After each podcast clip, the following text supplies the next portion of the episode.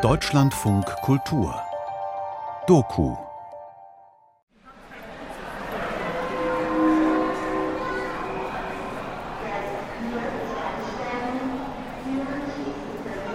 Seit dem 24. Februar 2022 ist für die Menschen in der Ukraine nichts mehr so, wie es vorher war. An diesem Tag fallen die ersten Bomben auf ukrainische Städte, der Beginn des russischen Überfalls. Viele Menschen entscheiden sich für die Flucht, machen sich auf Richtung Westen, über Polen und Rumänien in deutsche Großstädte. Wenige Tage später sind die Bahnhofshallen schon schwarz vor geflüchteten Menschen. Hunderttausende, hauptsächlich Frauen, viele allein, manche mit ihren Kindern. Es herrscht Chaos. Wenige Tage später versperren an den Ausgängen der Bahnhöfe riesige Plakate in deutscher, ukrainischer und russischer Sprache den Weg, leuchten weithin sichtbar in Blau und Gelb, die Farben der ukrainischen Flagge. Die Bundespolizei warnt alleinreisende Frauen und Jugendliche vor auffälligen Übernachtungsangeboten. Wenden Sie sich nur an die offiziellen Stellen. Wenn Sie etwas Verdächtiges beobachten, Wenden Sie sich bitte an die Polizei. Die Polizei kommt sonst immer erst hinterher, wenn es zu spät ist, wenn die Gewalttat schon passiert ist. So kennen wir es aus der Fernsehserie Tatort. Nur selten werden die Beamten präventiv tätig. Beware of friendly liars. Frauen in Zeiten des Krieges. Ein Feature von Nora Bauer. Auch im Internet warnt die Polizei dreisprachig. An Bahnhöfen verhalten sich Personen auffällig bei der Unterkunftsverteilung an Geflüchtete aus der Ukraine. Diesen wird Geld angeboten.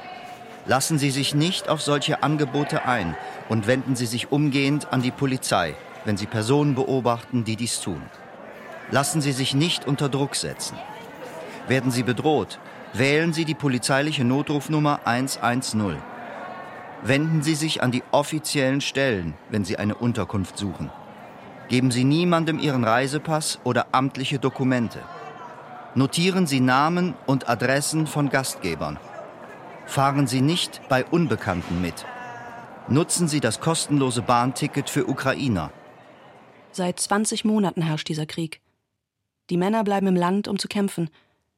Die zwei Millionen Geflüchteten aus der Ukraine sind meistens Frauen und Kinder. Was geschieht mit ihnen?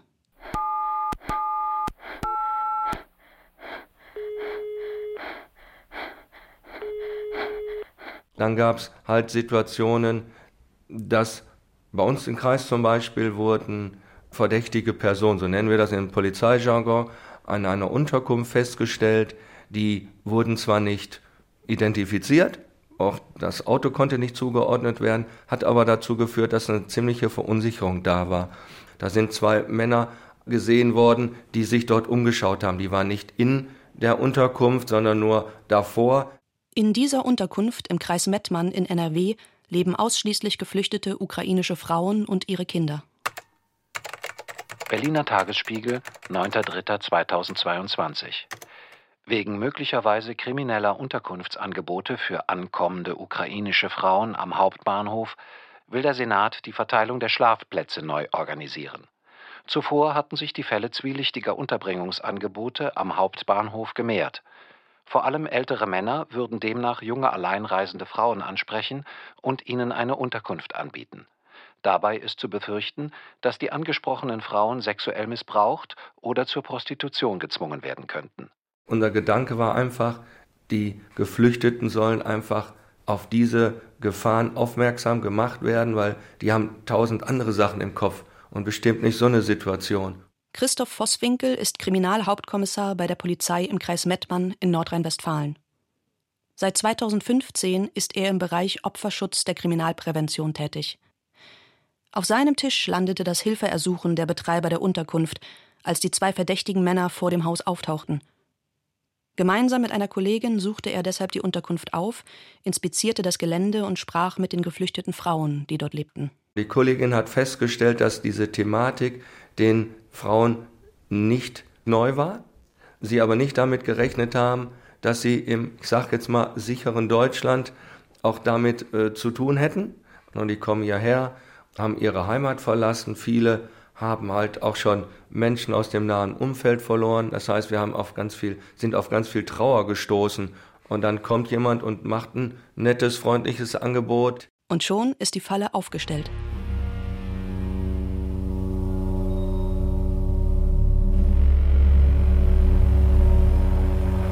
Es ist natürlich ganz schwierig für die Frauen zu unterscheiden, was ist vertrauenswürdig oder was nicht. Also gerade auch Frauen in Zeiten des Krieges sind empfänglich für falsche Hilfsangebote. Am Bahnhof waren lauter Freiwillige. Das waren keine Polizisten. Sie hatten keine Westen oder sowas. Das waren normale Menschen.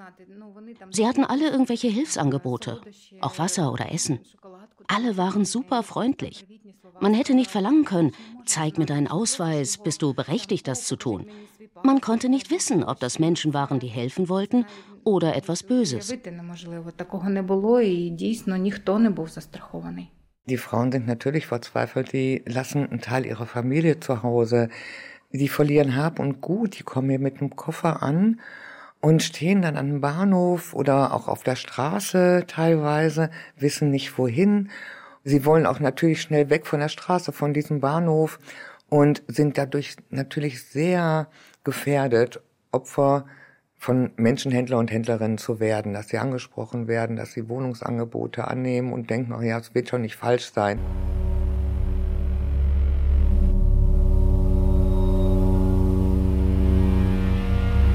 Und schon schnappt die Falle zu.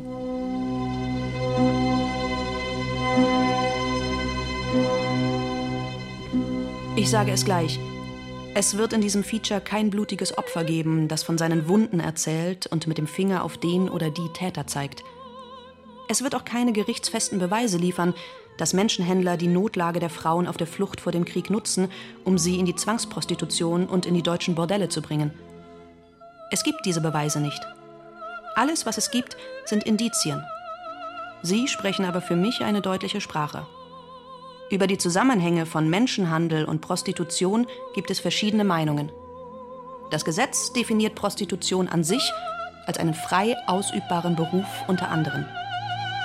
Viele Frauenorganisationen lehnen den Begriff der Zwangsprostitution deshalb ab. Eine Frau habe das Recht, sexuelle Dienstleistungen zu verkaufen und damit ihren Lebensunterhalt zu verdienen. Ich teile diese Position nicht.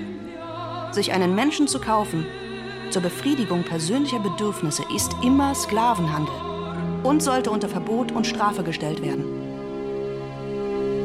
Leider tragen unsere Gesetze bislang nicht dazu bei.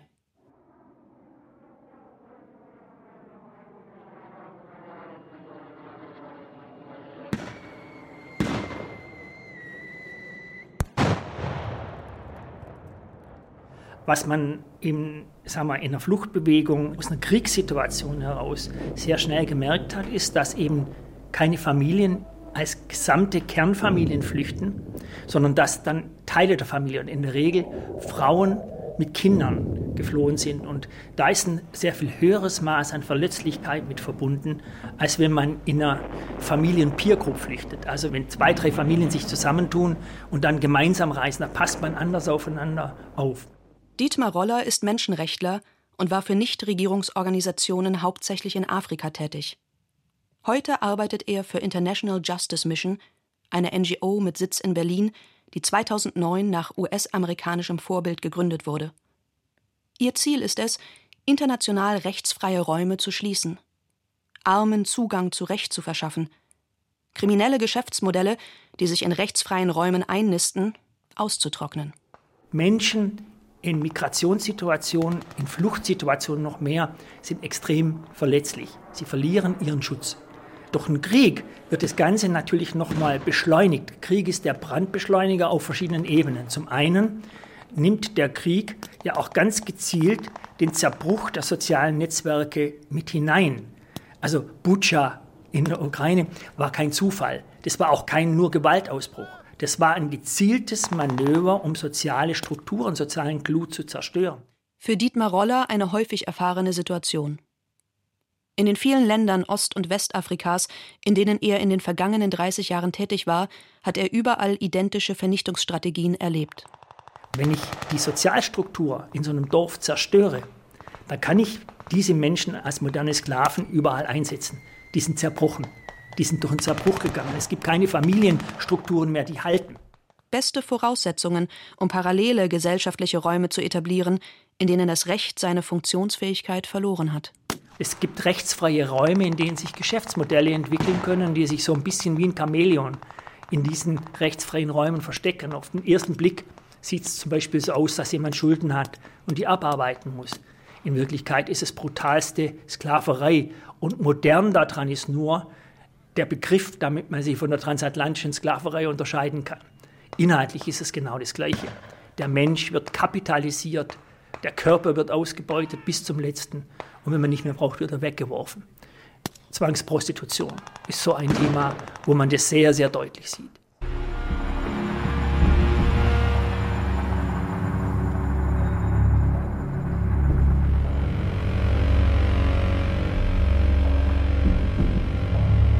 Der Krieg befeuert auch die Menschenhändler, weil die Menschenhändler sofort mitbekommen, destabile Strukturen, Armut, Flucht, hilflose Menschen und da ist der Menschenhändler oder die Menschenhändlerin da, um zu sagen, und die werden mein Opfer.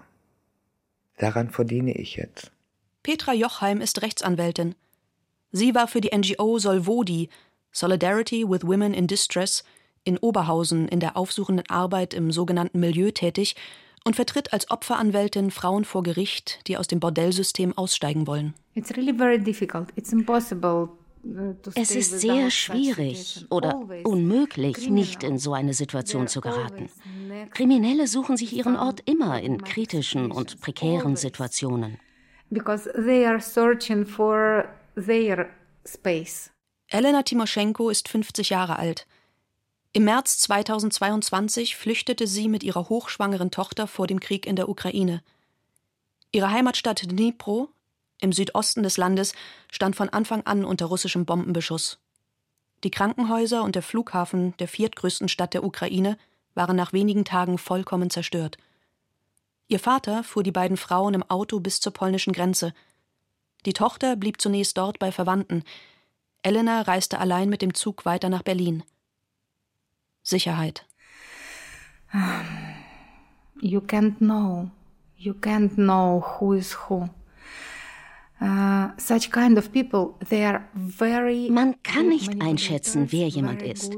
Solche Leute können sehr gut manipulieren und Körpersprache lesen. Uh, Sie können unter Hunderten von Menschen ihr nächstes Opfer erkennen. And they can, you know, see between even many, many hundred people, uh, this, this and this, I will choose for this kind of idea. Man muss sich nur auf die andere Seite der Grenze stellen oder einfach das Handy in die Hand nehmen und sagen, und welche organisierte Kriminalität haben wir in diesem Land, das gerade vom Krieg betroffen ist, dann telefonieren wir doch mal ein bisschen und guck doch schon mal nach den Frauen, die über die Grenze kommen. Die Schlepper sind überall.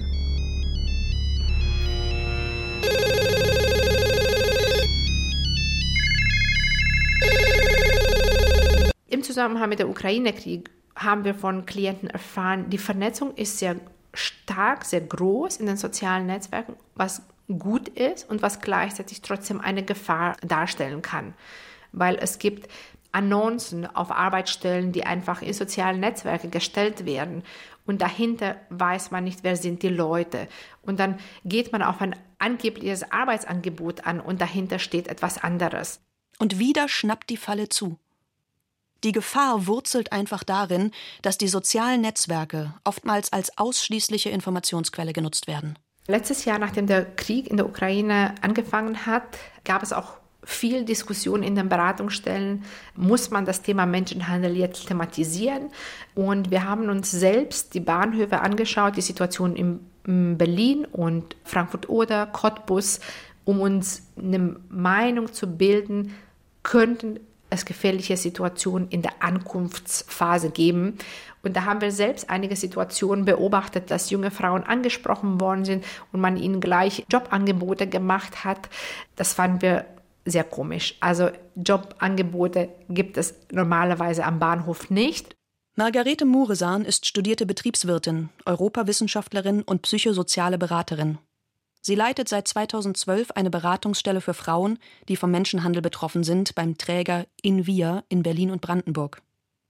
Invia ist ein katholischer Verband für Mädchen- und Frauensozialarbeit für das Erzbistum Berlin. Und dann haben wir uns entschieden, Aufklärungsmaterial, also einen Flyer zu entwickeln, bewusst nicht direkt das Thema Menschenhandel anzusprechen, um den Frauen und den Ankommenden nicht Angst zu machen, sondern einfach nur sie darauf aufmerksam machen, dass sie vorsichtig sein sollen. You know,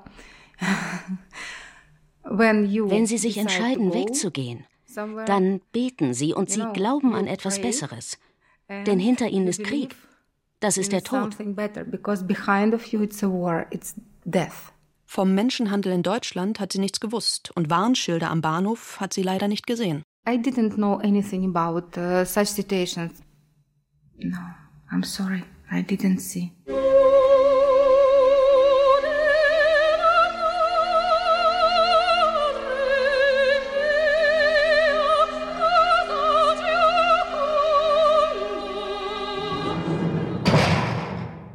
Menschenhandel, dessen größter Bereich von der Zwangsprostitution gebildet wird, stellt ein Problem für die Strafverfolgung dar. Pressestelle Polizei Berlin, Interviewanfrage per E-Mail vom 7. August 2023.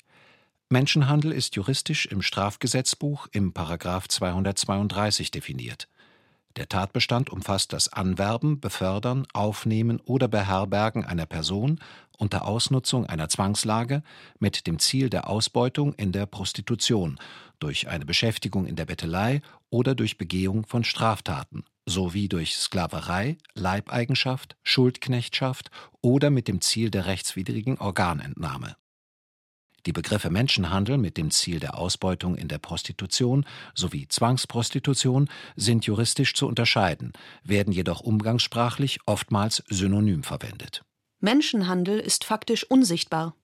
Er kommt deshalb auch gesellschaftlich nicht vor. Ein schwarzes Loch. Ein signifikanter Anstieg der Fallzahlen im Bereich des Menschenhandels zum Zweck der sexuellen Ausbeutung und/oder Zwangsprostitution zum Nachteil ukrainischer Schutzsuchender konnte im Hellfeld in Berlin polizeilich bisher nicht festgestellt werden. Insbesondere liegen der Polizei Berlin keinerlei Erkenntnisse zu allein geflüchteten Frauen vor, die durch Übernachtungsangebote Opfer von Menschenhandel geworden sind. Lässt die Pressestelle der Polizei Berlin auf Anfrage wissen. Für ein Interview seien keine Kapazitäten frei, teilt man mit. Die Polizei unterscheidet beim Menschenhandel in allen seinen Formen ein Hellfeld von einem Dunkelfeld. Das Hellfeld wird beschrieben durch reale Fallzahlen, belastbare Zeugenaussagen, Strafverfolgung und Aburteilung. Die legen aktuell nicht vor, heißt es. Das bedeutet aber nicht, dass es Übergriffe von Menschenhändlern auf Frauen, die vor Krieg und Tod aus der Ukraine hierher geflüchtet sind, nicht gibt. Das ist das Dunkelfeld. Da drin sind dann eben die Frauen, die über Fluchtbewegungen, da hineinkommen die Ärmsten, weil die eben aus diesem Zerbruch der sozialen Verbindungen komplett vereinsamt in so eine Situation kommen und weder die Kraft noch die einfachsten Ansatzpunkte hätten, da rauszukommen. Denen ist alles genommen. Das sind die Frauen aus den vielen Krisen und Kriegsgebieten dieser Welt. Und nun auch aus der Ukraine, die in ihrer Not einem vorgetäuschten freundlichen Übernachtungs- und Jobangebot gefolgt sind. Die landen bei einem Menschenhändler, wo sie zwei Nächte übernachten, vergewaltigt werden, um gefügig gemacht zu werden. Ne, so, denen wird dann natürlich der Pass abgenommen. Das geht auch mit Gewalt. Und dann sind sie irgendwann in einem Bordell, dann werden sie vielleicht noch damit bedroht, dass ihrer Familie in der Ukraine was passiert, weil in der Ukraine sitzen auch die Menschenhändler, die sind vernetzt alle. Die sind vernetzt. Und die Frau finde ich dann nur noch in einem Bordell wieder. Und ich bin froh, dass ich noch keine ukrainische Frau gesehen habe bis jetzt. Petra Jochheim hat während ihres ehrenamtlichen Engagements für die NGO Solvodi sechseinhalb Jahre lang im Auftrag der Stadt Oberhausen sogenannte aufsuchende Arbeit durchgeführt. Das bedeutet, sie hat Frauen in den Bordellen besucht, in den einschlägigen Wohnungen, auf dem Straßenstrich – Sie hat den Frauen auf jegliche mögliche Art geholfen, sie auch juristisch unterstützt.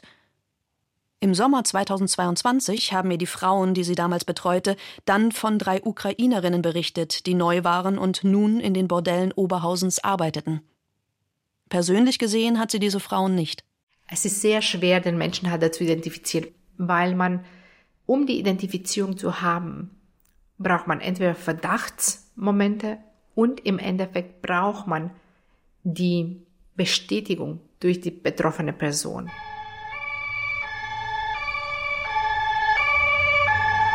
Je schambelasteter ein Themenfeld ist, desto schwieriger ist es daran zu kommen. Und diese Sexualdelikte sind halt schambelastet logischerweise. Und wenn dann viel Unwissenheit und Macht und sonst was hinzukommt, ist es schwer für diese Frauen da rauszukommen. Und erst recht für geflüchtete Frauen, die hier kein eigenes Umfeld haben, wo sie sich halt dran wenden können. Dann ist es halt noch schwieriger. Und viele Sachen kriegt die Polizei einfach gar nicht mit, weil woher dann? Los, Beeilung! Schnell! In den Bus! Schnell! Schnell! Menschenhandel fordert jedes Jahr tausende Opfer, besonders in Kriegsregionen und auf der Flucht. Es drohen Schicksale wie Zwangsarbeit oder Zwangsprostitution. Treibender Faktor für den Menschenhandel ist die schwierige politische und soziale Lage vieler Menschen. Wenn bewaffnete Konflikte den Druck auf die Menschen weiter erhöhen, greifen Betroffene manchmal zu verzweifelten Mitteln. Menschenhändler sind auch deshalb erfolgreich, weil sie Sicherheit, Arbeit und Ausbildung versprechen. Die ILO, Internationale Arbeitsorganisation der Vereinten Nationen, schätzt, dass weltweit rund 28 Millionen Menschen in Zwangsarbeit gefangen sind. Ein deutlicher Anstieg zu den vergangenen Jahren. Informiert das Bundesministerium für Verteidigung unter anderem auf seiner Website zum Thema Menschen als Ware. Im Zusammenhang mit den bewaffneten Konflikten in afrikanischen Ländern ist die Problemlage erkannt. Hier im eigenen Land stehen die Behörden noch ganz am Anfang. Es ist halt immer schwierig bei Deliktsbereichen, die nicht in der Öffentlichkeit stattfinden, da einfach ein Bewusstsein zu entwickeln. Das ist einfach schwierig. Landgericht Berlin, fünfte große Strafkammer, vom 19. April 2023. Aktenzeichen 505 KLS 255 JS 48-23. Urteil. Entscheidung im Strafverfahren wegen besonders schwerer Zwangsprostitution. Bewährungsstrafe. Bundesgerichtshof, Zweiter Strafsenat vom 15. März 2023. Aktenzeichen 2 SDR 348-22. Urteil höchstrichterliche Revisionsentscheidung im Strafverfahren um Zwangsprostitution, Teilaufhebung einer mehrjährigen Haftstrafe, umfassende Ausführungen zum Tatbestandsmerkmal des Veranlassen zur Aufnahme bzw. Fortsetzung der Prostitution. Einwirken muss ursächlich für Entscheidung zur Aufnahme der Fortsetzung der Prostitution sein. Maßgeblich allein der Wille des Opfers, nicht die Vorstellung des der Täterin.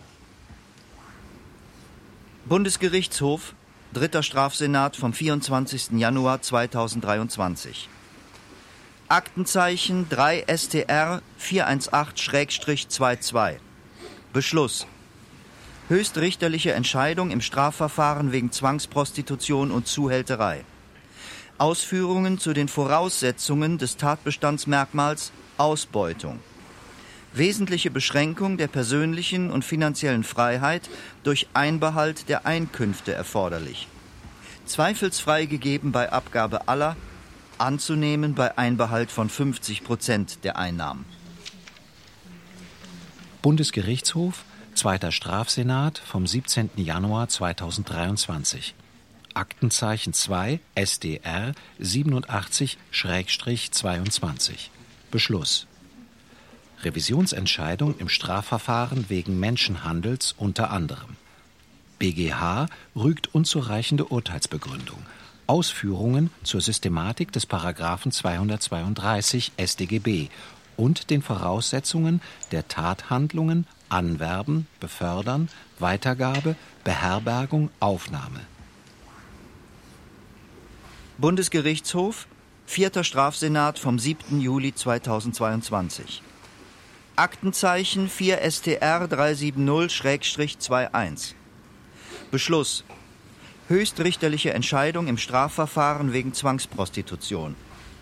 Senat bestätigt Qualifizierung als schwere Zwangsprostitution allein aufgrund Minderjährigkeit der Betroffenen, auch ohne Verwirklichung weiterer Merkmale wie Zwangslage. Bundesgerichtshof vom 1. Juni 2022. Aktenzeichen 1 SDR 65-22. Beschluss. Höchstrichterliche Revisionsentscheidung im Strafverfahren wegen Zwangsprostitution. Zur Frage der Abgrenzung von Vorbereitungshandlungen zum strafbaren Versuch.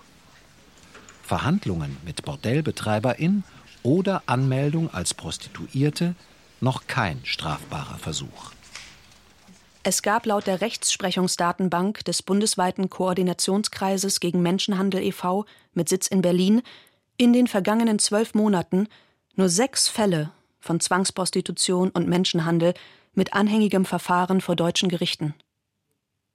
Keiner davon wurde durch die Aussage oder Anzeige einer möglicherweise von Menschenhandel oder Zwangsprostitution betroffenen, geflüchteten Frau aus der Ukraine angestrengt.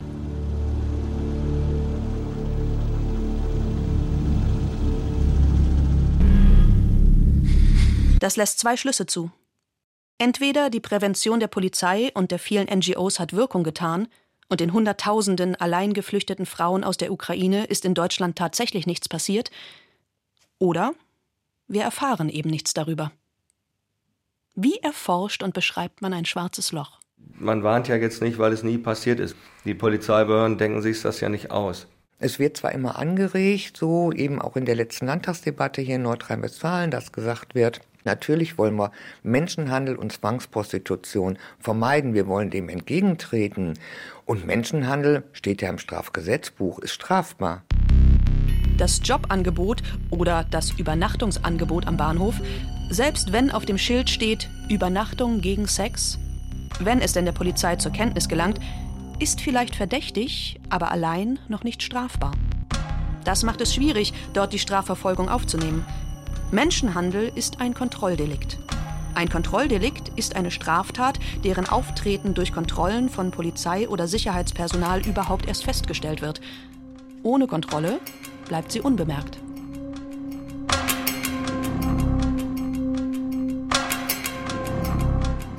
Die Kontrollen selber originäre Zuständigkeit für Kontrollen hat gar nicht mehr die Polizei im Milieu, die Bordells, Clubs und ähnlichen Dinge, die angesprochen sind, die für die sexuelle Dienstleistung eingerichtet worden sind, sondern die Kontrollen macht die Stadt, die Kommune. Die sind originär dafür diese Kontrollen zuständig und überprüfen den ordnungsgemäßen Betrieb, auch die Einhaltung der Vorschriften.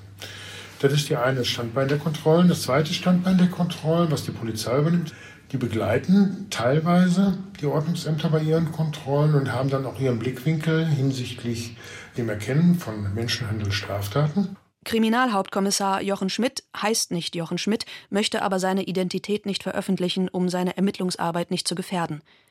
Er ist beim LKA in einem mittelgroßen Bundesland für den Bereich Menschenhandel zuständig. Erstmal wird die Identität festgestellt der angetroffenen Person. Wer ist das überhaupt? Das wird mit den amtlichen Ausweispapieren gemacht. Darüber hinaus gibt es natürlich eine Meldepflicht für Prostituierte und es gibt eine Beratungsbescheinigung, die an jede Prostituierte mit sich führen muss, wenn sie in so einem Modell arbeiten kann. Das wird zum Beispiel kontrolliert. Man ist natürlich dann auch erstmal so ein bisschen Kontrollbehörde als Vertrauensbehörde, der man sich anvertrauen könnte. Deswegen sage ich, ist das Wichtigste ist die Kontaktaufnahme als solches, denn die wertvollen Informationen letztlich, die, die einen Verdacht möglicherweise zu einer Straftat generieren, die kommen meist im Nachgang.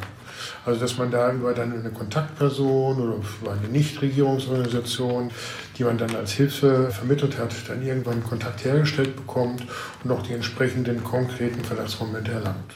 Das sind Kontrolldelikte. Kontrolldelikte bedeutet, die Polizei müsste regelmäßig in die Bordelle gehen und gucken, so finden wir Opfer von Menschenhandel auf. Aber da auch keine Polizeipräsenz besteht, also die Polizei kein Vertrauen aufbaut zu den Frauen, weil dafür ist nicht genügend Polizeipersonal da und auch kein geschultes oder wenig geschultes Polizeipersonal. Findet das Auffinden oder Feststellen von Menschenhandelsstraftaten nicht statt? Konkret nicht. abstrakt haben wir uns dieser Gefährdung gewidmet. Wir ähm, schauen auch ständig in unsere Datensysteme und gucken, ob wir Fälle finden, äh, die diese These unterlegen, dass diese Frauen Opfer von solchen Straftatsformen werden. Aber wir können das zurzeit in keiner Weise als besonderen Kriminalitätsschwerpunkt feststellen. Die Anwältin Petra Jochheim hat ihre Zusammenarbeit mit der NGO Solvodi und der Stadt Oberhausen mittlerweile eingestellt. Sie möchte nach eigener Aussage nicht mehr Feigenblatt sein für inadäquate Kontrollen seitens der Behörden und mangelnde Unterstützung der Frauen im Milieu.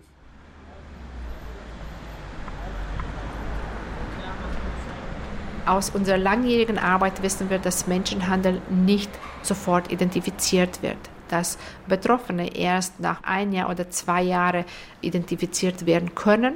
Auch Margarete Muresan von der NGO Invia in Berlin leistet aufsuchende Arbeit im sogenannten Milieu und berät und unterstützt Frauen, die Opfer von Menschenhandel geworden sind. Solange wir zum Beispiel auch keine schweren Urteile haben, ist es auch nicht abschreckend, in diesem Geschäft tätig zu sein. Wenn das Endergebnis eines Verfahrens eine Strafe auf Bewährung ist im Bereich des Menschenhandels, das ist ein Witz. Das ist weder für Betroffene motivierend, in einem Verfahren auszusagen, noch für die Täter demotivierend, in dem Bereich tätig zu sein.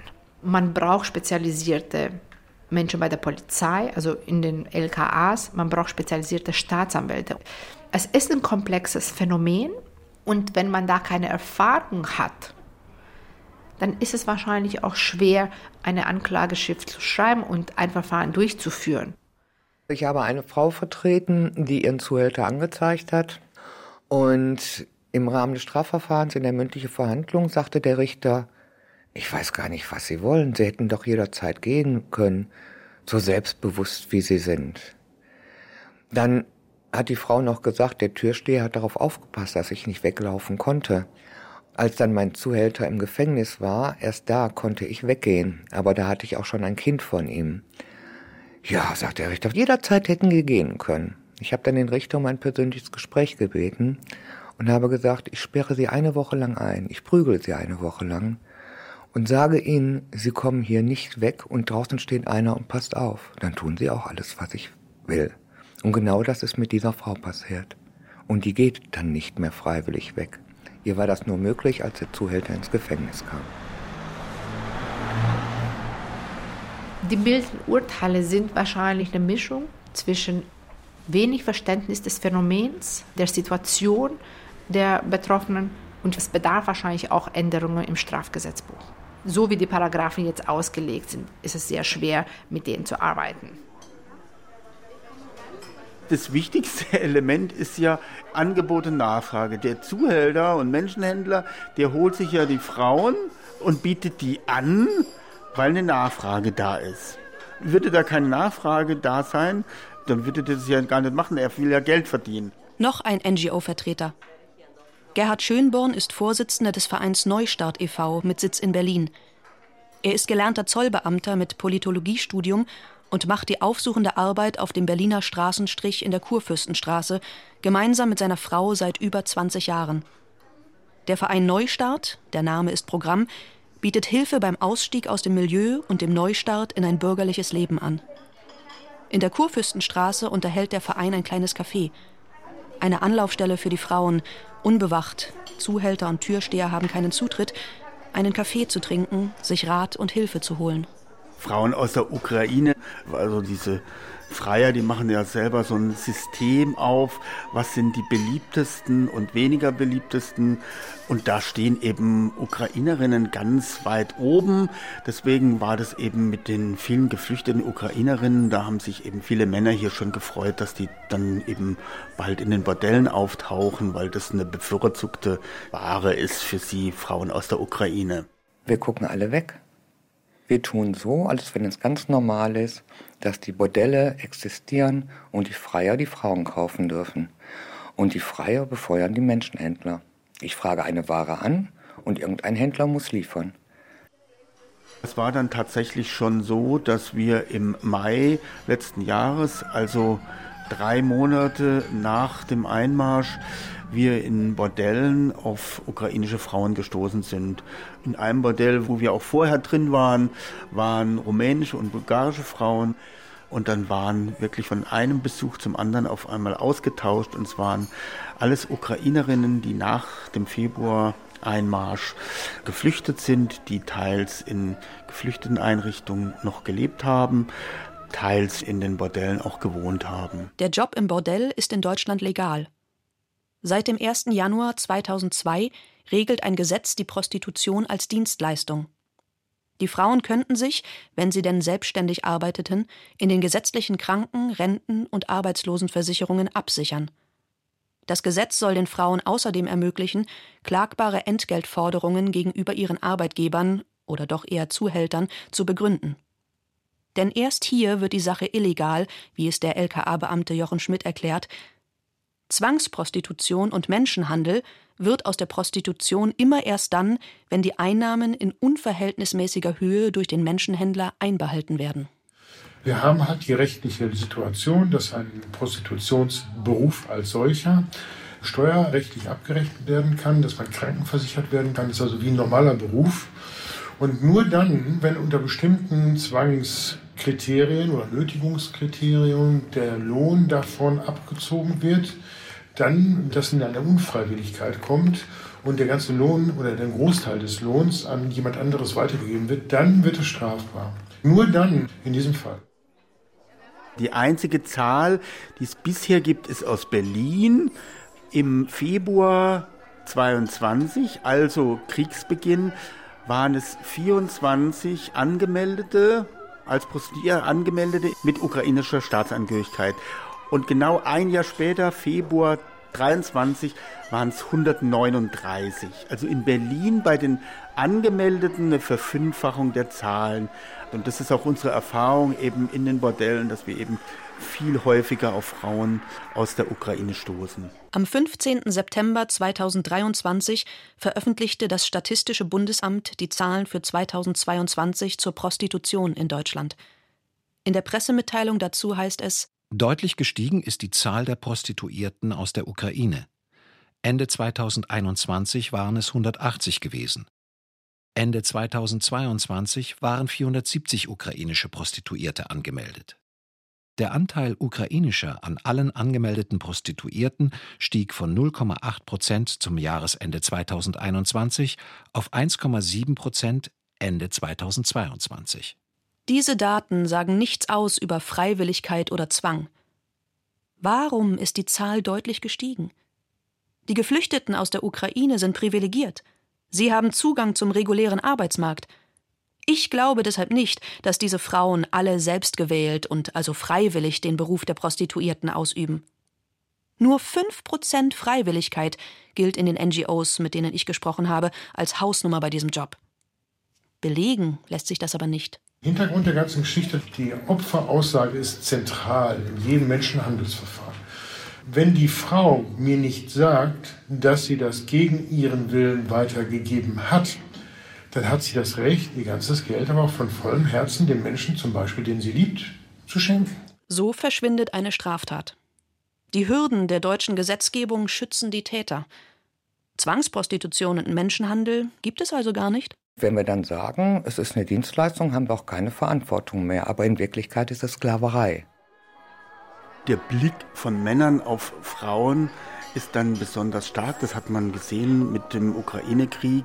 Also gleich als die Frauen geflüchtet sind oder hier in Berlin am Bahnhof angekommen sind, da haben sich dann ja schon in den Freierforen die Männer gefreut, ach, Frischfleisch, es kommen jetzt viele Ukrainerinnen und so und mal sehen, wann sie dann schon sozusagen auch in der Prostitution landen, wann wir die missbrauchen können aus ihrer Not heraus. Und das war schon so ein Phänomen, dass das sehr schnell ging. Also eben mit dem Einmarsch im Februar 22 sind dann schon ganz kurz drauf die ersten Meldungen in den Freierforen aufgetaucht, wo die Männer sich schon gefreut haben, einfach, dass da jetzt Frauen aus der Ukraine kommen. Menschenhandel entsteht nicht einfach, sondern der Freier fragt und der Händler liefert. Du musst es erdulden, meine Schöne. Das hat Wladimir Putin in einer Pressekonferenz anlässlich seines militärischen Sondereinsatzes in der Ukraine gesagt. Krieg ist Vergewaltigung. Das scheint die Freier hierzulande zu beflügeln weil auch ganz schnell ja Männer aufgetaucht sind. Die suchten sich dann da Frauen raus, die angekommen sind am Hauptbahnhof und genau die wollten sie dann mitnehmen. Also das sind halt Männer, die sich ihre Privatfrau für zu Hause dann holen wollten. Frauen in Not können dann mit zu ihnen und können da wohnen und müssen ihnen dann sexuell zur Verfügung stehen. Also diese Männer, sind, also das konnte man auch gut nachlesen, eben in den Freierforen, weil die da auch verkehren, eben direkt dann am Bahnhof und geschaut, ob sie da eine abschleppen können. Wir waren sofort an der Grenze, Rumänien, Moldawien, traditionell übrigens schon Menschenhandelsrouten, wo Frauen schon immer in Zwangsprostitution aus dieser Region hergebracht wurden. Also was eben ist, wenn jetzt eine Kriegssituation ist, Frauen auf die Flucht gehen, dann haben wir das gesehen. Am Anfang kamen diese Frauen tatsächlich auch noch oft vollgepackt in Autos, hatten noch Ressourcen, aber schon nach wenigen Wochen waren die Frauen zum Teil mit ihren Kindern zu Fuß unterwegs. Die kamen zu Fuß an die Grenze, hatten nichts mehr. Und dann sah man da tatsächlich Autos, wo gesagt haben, hier, wir fahren nach Deutschland, wir nehmen Frauen mit, ihr könnt bei uns mitfahren und wir sorgen für euch. Die NGO International Justice Mission unterhält auch ein Büro in Rumänien. Dietmar Roller und seine Kolleginnen und Kollegen fuhren bei Kriegsausbruch die Grenzen ab, um Präventionsarbeit zu leisten und die Situation zu evaluieren. Da saßen Männer drin. Ich habe ein Beispiel, das mir da immer wieder in den Sinn kommt, wo eben ein Mann auf eine Großmutter zugegangen und sagt, hier, deine 16-jährige Enkelin, die kann mitfahren, ich habe nur einen Platz, ich sorge für die. Du kannst nicht mehr mitfahren. Und wenn man dann ins Auto geguckt hat, hat man gesehen, es war voll mit jungen Frauen. Umgekehrt hier in Berlin konnte man sehen, dass sich zusehends die Bordelle mit Frauen aus der Ukraine gefüllt haben. Ich kann Ihnen nur das sagen, was wir wissen. Und das ist erstmal nichts. Also so gut wie nichts. Wir haben so gut wie kaum Fälle. Wir wissen es nicht. Erklärt der Hauptkommissar vom LKA. Da sind eben Strukturen, die wir bei uns in Deutschland haben. Wir haben ja ein legales Prostitutionssystem. Aber was legal ist, kann man nicht kontrollieren, als ob es illegal wäre. Das heißt, die Polizei kann nicht einfach in ein Bordell reinmarschieren und sagen, wir haben einen Verdacht, da ist was Illegales, weil es ist ja offiziell ein legales Umfeld, in dem das geschieht. Und dieses legale Umfeld wird aber häufig benutzt, um darin illegale Strukturen zu bauen.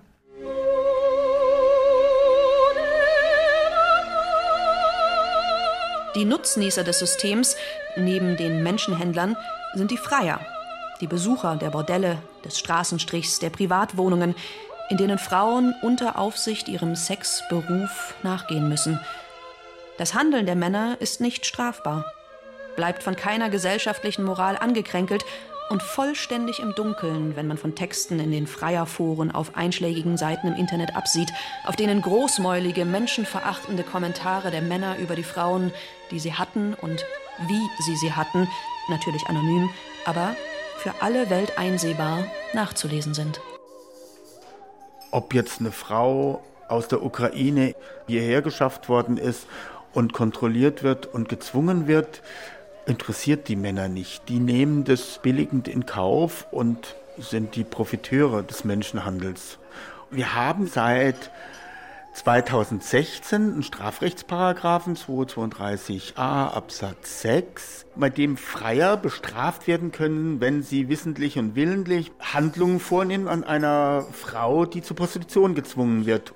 Also die Theorie haben wir ja schon im Strafrechtsparagraph, das ist aber nicht abschreckend, weil nicht dagegen vorgegangen wird.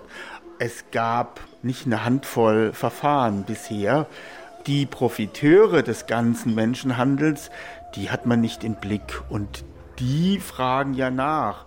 Und die fragen auch nach äh, Sexpraktiken, die eine selbstbestimmte, selbstbewusste Frau nicht machen würde. Aber eine Frau, die gezwungen wird zur Prostitution, die muss ja alles machen. Das heißt, der Freier profitiert davon, dass Frauen gezwungen werden, weil er sich an denen ausleben kann und all seine Fantasien freien Lauf lassen kann. Ein Freier bricht die Persönlichkeit einer Frau, indem er sie kauft und sexuell nutzt, nach seinem Willen. Er übt Macht aus, das lässt sich auch in Freierforen lesen. Ich habe Macht über diese Frau. Ich bezahle, die soll machen, was ich will. Und es ist ja nicht nur ein Mann an einem Tag, es sind teilweise 20 Männer an einem Tag, die das tun. Und das machen Freier gezielt. Und denen ist das egal, ob die Frauen das freiwillig machen oder nicht. Das habe ich jetzt letztens noch in einem Freierforum gelesen. Da ging es um ukrainische Frauen. Wo ein Freier sagt, es ist mir egal, ob mir das freiwillig macht oder nicht, Hauptsache ich kann sie ficken. Petra Jochheim, die Anwältin, hat den Wunsch noch nicht ganz aufgegeben, dass unser Rechtssystem doch irgendwann den Opfern gerecht wird. Aber es sind alles Dinge, so die unsere Gesellschaft hervorbringt. Wir werden es nicht verhindern können, dass ein Mann sagt, jetzt kaufe ich mir die Sklavin. Aber wir werden es vermindern können, wenn wir sagen, das ist eine Ordnungswidrigkeit. Gesetze schrecken auch ab. Und irgendwann werden Männer bestimmt auch sagen, nee, gut, wenn ich dafür belangt werden kann, dann halte ich mich auch an die Gesetze. Gesetze schaffen Kultur. Verbote wurden schon oft erfolgreich vom Gesetzgeber durchgesetzt. Warum sollte dann ein Verhalten einer bestimmten Klientel, das eindeutig und offensichtlich andere Menschen traumatisiert und schädigt, nicht verboten werden können? In der Beratungsstelle haben wir einige Fälle betreut, die im Zusammenhang mit dem Krieg in eine Ausbeutungssituation geraten sind. In die Prostitution, weil man ihnen andere Jobs angeboten hat oder weil man sie falsch informiert hat, dass es keine Plätze im Heim mehr gibt, dass die Bedingungen da sehr schlecht sind und dass man eigentlich die bessere Alternative für sie hätte. Nur stockend berichtet Margarete Muresan von der NGO Envia in Berlin über die ersten Anzeichen und Belege von Menschenhandel mit den Frauen aus dem Kriegsgebiet. Frauen, die wegen des russischen Überfalls aus der Ukraine nach Deutschland geflüchtet sind, konnten nicht nur mit einem freien Bahnticket einreisen, sie haben direkten Zugang zum Jobcenter und seinen Leistungen, zum ersten Arbeitsmarkt, zum Gesundheitssystem und den vielen weiteren Sozialleistungen, inklusive Wohngeld und Kindergeld – diese Vorrechte genießen Geflüchtete aus anderen Ländern nicht. Krieg hin oder her. Trotzdem und trotz der massiven Präventionsarbeit der zahllosen NGOs und der Polizei tappen die vom Krieg in der Ukraine traumatisierten Frauen in die Fallen der Menschenhändler. Nur in den Statistiken tauchen sie noch nicht auf. Wir haben auch Fälle von Frauen, die sich selbst befreit haben. Sie waren knapp dabei, nee, Moment, wie formuliere ich das? Also es sind äh, Frauen, die ähm, in der Situation waren, die man zur Prostitution bringen wollte, aber die sich da dagegen gewehrt haben. Wir haben auch Fälle gehabt von Frauen, denen man Unterkünfte oder Jobangebote gemacht hat und in dem Zusammenhang wollte man ihnen die Pässe wegnehmen und der Verdacht ist entstanden, dass man sie zur Prostitution bringen wollte, dass Frauen auch in der Anfangsphase dann von Bahnhöfen genommen worden sind, zu Wohnungen oder Prostitutionsstätten gebracht worden sind. Aber die Fälle, die mir bekannt sind, da haben sich die Frauen gewehrt und haben dann Leute aus ihrer Hilfestruktur angerufen, dass sie da befreit werden sollen. Wie vielen Frauen ist das gelungen? Und wie vielen ist das nicht geglückt? Was, wenn ihnen ihre Telefone abgenommen wurden? Wie viele Frauen, von denen, die vor Kriegen geflüchtet sind, haben gar keine sogenannte Hilfestruktur? Also ich habe mit einer jungen Frau gesprochen, die sagte, ich wusste manchmal nicht, in welcher Stadt ich war, in welchem Land ich war. Ich war eine Woche hier, eine Woche da, eine Woche dort. Und manchmal musste ich erfahren, wo bin ich im Moment. Das heißt, da ist eine riesen Logistik dahinter und ein größeres Netzwerk. Von Menschenhandel ist auszugehen. Man hat Strukturen, wenn man darüber redet, man kommt sofort in sehr flaches Wasser, weil man eben nicht sagen kann, ja, hier ist der Beweis, hier ist das, hier ist jenes. Elena Timoschenko, die im März 2022 aus Dnipro nach Deutschland geflüchtet ist, sagt, dass sie sich aus so einer wie der beschriebenen Situation sicher nicht mehr hätte befreien können. Letztes Jahr im Herbst bin ich abends durch eine kleine, unbelegte Straße gelaufen. Ich kam von einem Treffen. Elena Timoschenko berichtet, dass sie telefoniert habe, auf Ukrainisch, vielleicht mit ihrer Tochter. Plötzlich sei eine mittelalte Frau aus dem Schatten zwischen den geparkten Fahrzeugen herausgetreten und habe sie angesprochen. Ebenfalls auf Ukrainisch. by phone and um, Sie konnte hören, dass ich telefoniert hatte. Sie hat mich irgendwas gefragt, vielleicht nach der Bushaltestelle, vielleicht über die Schwierigkeit von der Sozialhilfe zu überleben. Sie hätte jetzt so etwas wie einen Minijob und sie würde die Informationen gern mit mir teilen. Und sie erzählte von ihrem Escortjob mit türkischen oder kurdischen oder arabischen Männern. Man ginge in ein Restaurant oder ein Café für ein paar Stunden um Kaffee zu trinken. Nicht notwendigerweise Alkohol, falls man nicht trinkt. Aber die Männer wären froh, nicht allein zu sein. Sie seien hier einsam, weit weg von ihrem Land. Für zwei Stunden bezahlten sie 100 Euro.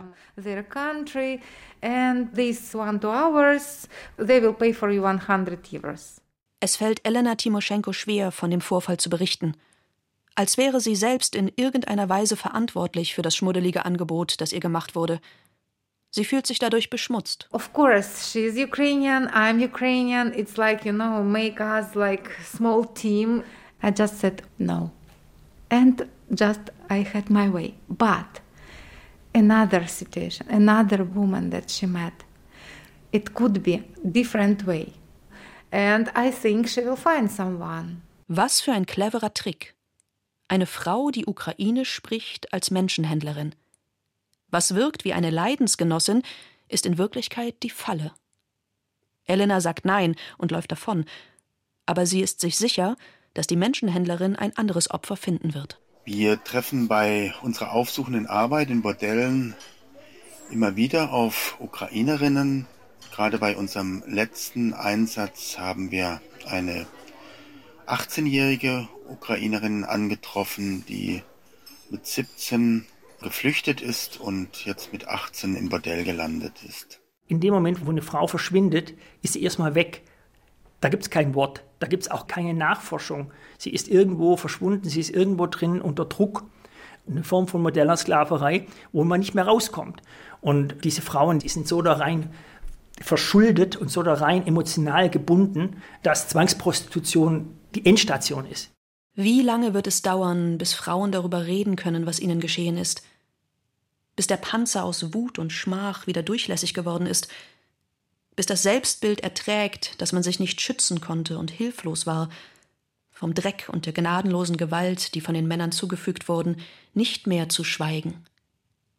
Bis endlich Anzeigen und belastbare Aussagen zu deren Strafverfolgung führen – bis die Hürden in der deutschen Gesetzgebung, die wie ein Schutzschild für die Täter arbeiten, endlich überwunden werden können, bis aus dem Dunkelfeld ein Hellfeld geworden ist.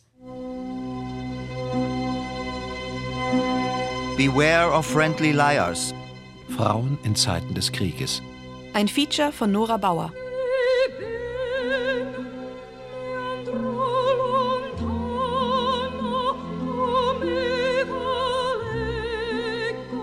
Eigentlich sollte die Polizei sagen, so, und wir gucken jetzt, dass in den Bordellen keine ukrainischen Frauen sind und bitte auch keine rumänischen mehr und bulgarischen mehr.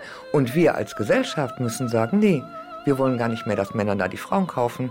Entdecken wir gerade den Menschenhandel in Deutschland? Doch nicht ernsthaft. Es sprachen Daniel Berger, Janina Sachau, Anjorka Strechel, Bruno Winzen. Wenn wir hier in Berlin mit unseren Sozialarbeitern in die Bordelle gehen, dann sehen wir im Kleinen die Auswirkungen des Weltgeschehens. Also der Krieg in der Ukraine spült ukrainische Frauen in die Bordelle.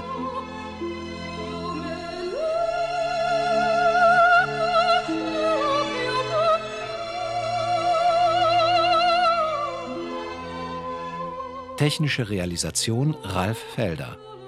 Regie Nora Bauer.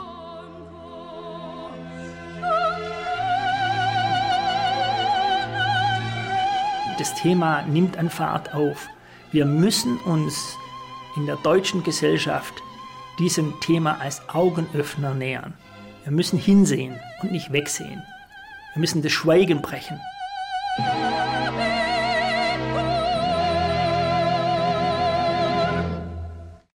Produktion Deutschlandfunk Kultur 2023